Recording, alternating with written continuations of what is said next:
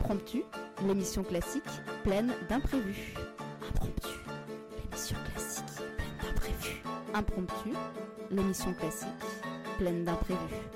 Alors qu'est-ce qu'on écoute ce soir? Impromptu, l'émission classique pleine d'imprévus. Impromptu, l'émission classique pleine d'imprévus. Impromptu, impromptu, impromptu. Impromptu, l'émission classique pleine d'imprévus. Pleine d'imprévus.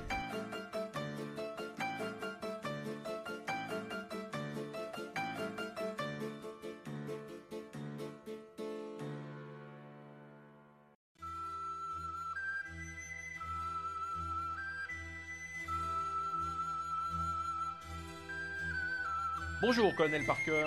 Bonjour à tous et bonjour à toi, mon petit Régis. Bienvenue à tous nos auditeurs que nous aimons de plus en plus et paraît-il, vous êtes de plus en plus nombreux à nous aimer aussi. Nous recevons même, mon petit Régis, des preuves de sympathie d'Ultra. Grand salut à tous nos auditeurs. Mais vous commencez très fort, mon colonel, avec vos mots chelous. Pourquoi Kievrin et pas Valenciennes? Je suis sûr que c'est au sujet du mot Ultra Kievrin que tu ne comprends pas, mon petit Régis. Eh bien, c'est tout simplement nos amis belges qui nous écoutent aussi. Ah, si c'est pour nos amis belges, une fois, c'est bien. Mais c'est aussi pour en mettre plein la vue à votre nouvelle petite amie, mon petit Régis, votre Cunégonde, avec ses lunettes croco. Ça ne peut être qu'une intello. Non, non, en alligator, mon colonel. Ah, c'est vrai, c'est vrai, c'est tellement plus chic. Bon, assez de bavardage. Comme je l'ai dit à nos très aimés auditeurs, nous allons consacrer les deux prochaines émissions aux compositeurs romantiques. Ah, chouette, enfin de la douceur. Car je suis un vrai romantique avec ma Cunégonde. Hier, pour son anniversaire, je lui ai offert un Chianti à l'italienne. Vérone, Venise, mais à boire avec modération et surtout en duo. Alors ça, c'est super romantique, mon petit Régis. Nous allons réaliser ce thème sur les compositeurs romantiques et les romantiques néoclassiques de manière très chronologique afin que nos auditeurs comprennent l'avènement et le développement de ce style musical, certainement le plus important dans l'histoire de la musique, et l'aboutissement en quelque sorte en côtoyant les post-romantiques qui cloreront notre seconde émission. Ouh là là, qui chloreront Je vais être obligé de télécharger l'appli d'ICO pour déchiffrer vos messages, mon colonel. Et au fait, si vous avez besoin d'un coup de main pour étayer ce sujet, mon colonel, je suis à votre disposition. Non, non, je déconne. Je pige pas un mot à ce que vous dites. Bon, ce qui est important de savoir, c'est que ce style musical du XIXe siècle n'est pas né spontanément. Il est la conséquence d'un nouveau courant littéraire né à la fin du XVIIIe siècle en Angleterre et en Allemagne. C'est donc un style musical très expressif, mais il y a eu aussi, à la fin du XVIIIe siècle, la naissance d'un instrument, et pas n'importe lequel, le pianoforte, celui qu'on connaît aujourd'hui, qui a remplacé le clavecin et qui a permis d'exploiter de puissants contrastes de dynamique. Au fait, mon petit Régis, connais-tu la différence entre le piano et le clavecin? Ben oui, mon colonel, l'Italie qui va piano va sano. Ah, encore tes élucubrations, mon petit Régis. Le clavecin, les cordes sont pincées par une sorte de petite pince, quant au piano, les cordes sont frappées par un petit marteau. Euh, mon colonel, le clavecin a surtout des cordes métalliques et bim. Et pour le piano, il y a plein de petits marteaux et rebim. Ça, c'est pour les auditeurs et ma Cunégonde qui vont apprécier. Je vois que tu commences à être de plus en plus euh, calé, hein, mon petit Régis. hein.